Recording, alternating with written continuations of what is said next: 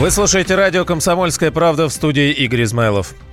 Следственный комитет возбудил уголовное дело о халатности после, стрельбы в колледже в Благовещенске. Задержан охранник образовательного учреждения. Выяснилось, что у него не было разрешения на работу. Также стало известно, что на входе в колледж отсутствовала рамка металлоискателя. После стрельбы, устроенной учеником Даниилом Засориным, в больницу попали двое. За их жизнь борются врачи, сообщает корреспондент «Комсомольской правды» Александра Шапенко. Минздрав Амурской области все-таки опроверг смерть Алексея Голубничева, парень, которому а, выстрелили в голову, в упор. Врач, э, который оперировал раненых, рассказал, что за жизнь подростков борются врачи.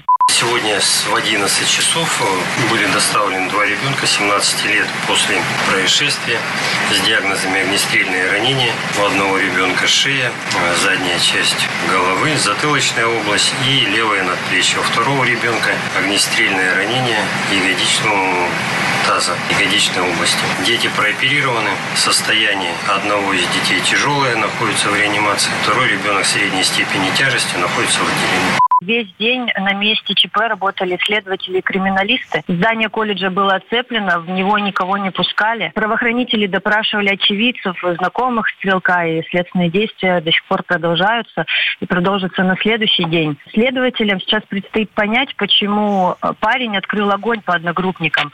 Э, этому есть несколько версий. По первой, все произошло из-за девушки, э, молодого человека. Над ней якобы накануне надругались. А по другой версии, за пару дней э, до ЧП стрелка избили. Сегодня около 11.00 он зашел в аудиторию и открыл огонь по людям. Три человека ранены, одному он выстрелил в упор в голову, жизнь вот которого как раз борются врачи. Приехавшие на место сотрудники полиции блокировали стрелка, но взять его не удалось. Парень решил застрелиться. Один из пострадавших Ярослав Продеус, ему Даниил Засорин выстрелом отбил почку. Проекту «База» Продеус рассказал, как все произошло.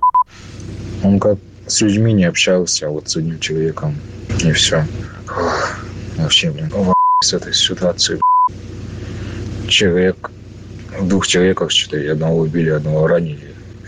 В двух метрах от меня. Ко мне он подходил, хочешь жить, спросил. Я сказал, да. Зайди в кабинет. Я зашел через вторую дверь. Как на выход. Вот, почку отбил. Вот. Хоть жив остался, слава богу. Студентка Дарья оказывала первую помощь пострадавшим. По ее словам, люди боялись выходить из учебных аудиторий и в окна кричали, чтобы очевидцы на улице вызывали скорую помощь. В этот момент открылась дверь и просто забежал парень, говорит, помогите, я раненый. Он был просто весь в крови. Естественно, он лег на пол, я ему оказала первую помощь, я ему перетянула ногу.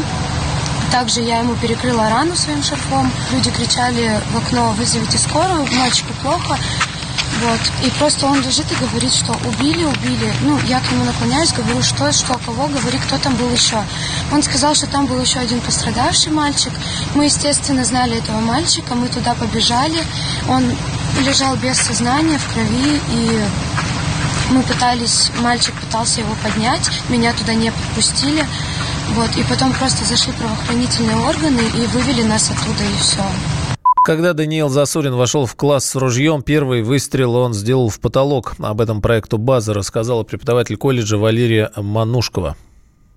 Я была там в кабинете. Была практическая работа. Все ребята сидели за компьютерами. А Данил пришел спустя минут 20, наверное, от начала пары. Он зашел в кабинет, встал в дверях. Он был в куртке, расстегнутый, в, руках, в руках у него было ружье, в зубах сигарета. Он зашел, я сразу встала, говорю, ну, что, ты делаешь? А он сказал, иди отсюда. Там был выстрел, я испугалась спряталась под фарту. Был второй выстрел. Я видела, вот как гильзы падают на пол. После второго выстрела я встала, говорю, пожалуйста, прекрати, перестань. Он, он мне сказал, что иди отсюда. Я выбежала, побежала к охраннику, сказала нажимать на тревожные кнопки, вызывать полицию. По пути всех, кого встречала, всех также с колледжа, ну, с корпуса выгоняла. В этот момент в здании была паника. Студенты записывали аудиосообщения близким и друзьям, не скрывая эмоций. Мы заперты в том корпусе, в котором стрельба идет. Дверь открывается, получается, наружу, а мы стульями, партами все это забаррикадировали, короче, я не знаю, что делать. Мы с пацанами с окна, типа, видели, как он, как, типа, раненых выводят, на скорой увозят. Пацаны рассказывали, в толкан заходят смываться. Там пацан стоит с помповым. И, короче, получается, с помповым дробовиком стоит пацан, говорит, типа, и одногруппники были, типа, смыться ходили. Выходит, забегал к нам в кабинет, говорят, типа, у нас пацан дробовиком в туалете. Надо двери баррикадировать партами, стульями. И все, и тут начинается полная Перед нападением, когда Засорин готовил оружие в туалете колледжа, туда вошли пять студентов. Один из них рассказал проекту Мэш, что всем пришлось выпрыгивать в окно. Ну, по нему видно было, что это боевое. А он вообще как себя вел? Бледный? Он, походу, тоже испугался, когда мы зашли, но он не ожидал, что кто-то залетит в туалет. Еще и пять человек. Вы все выскочили сразу себе в туалет? Да. Знакомый Стрелка отметил в интервью журналистам проекта Мэш, что Засорин всегда казался адекватным.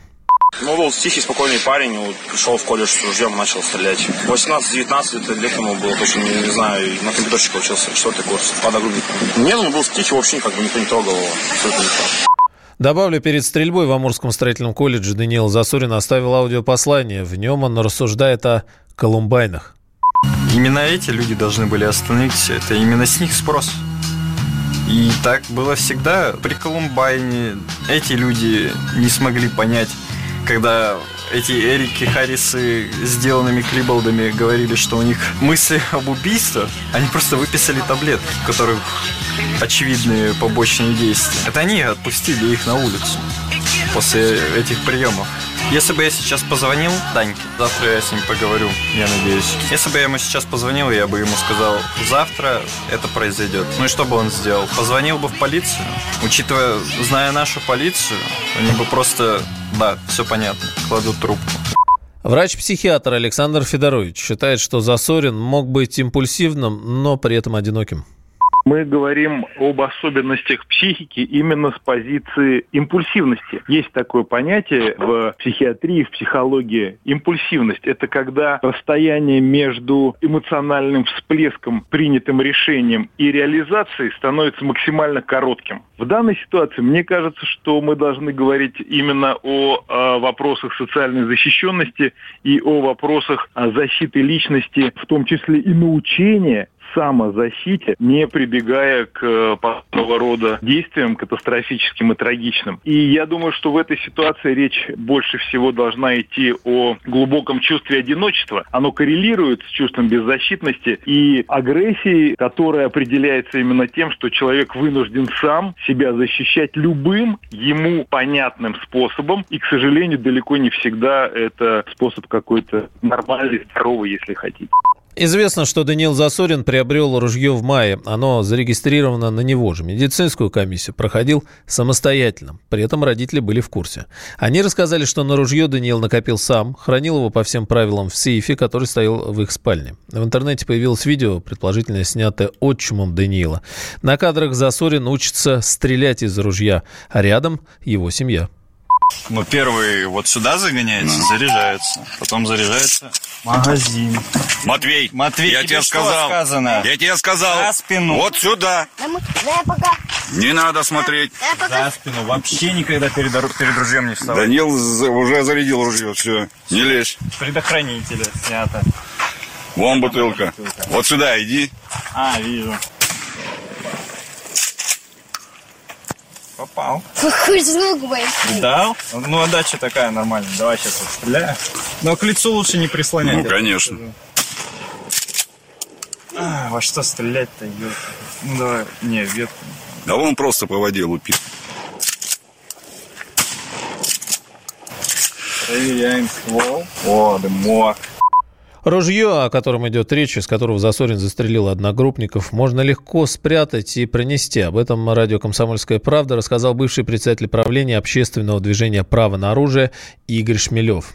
Я знаю, что люди охотятся и 100-106, а там вообще смерть председателя обрез.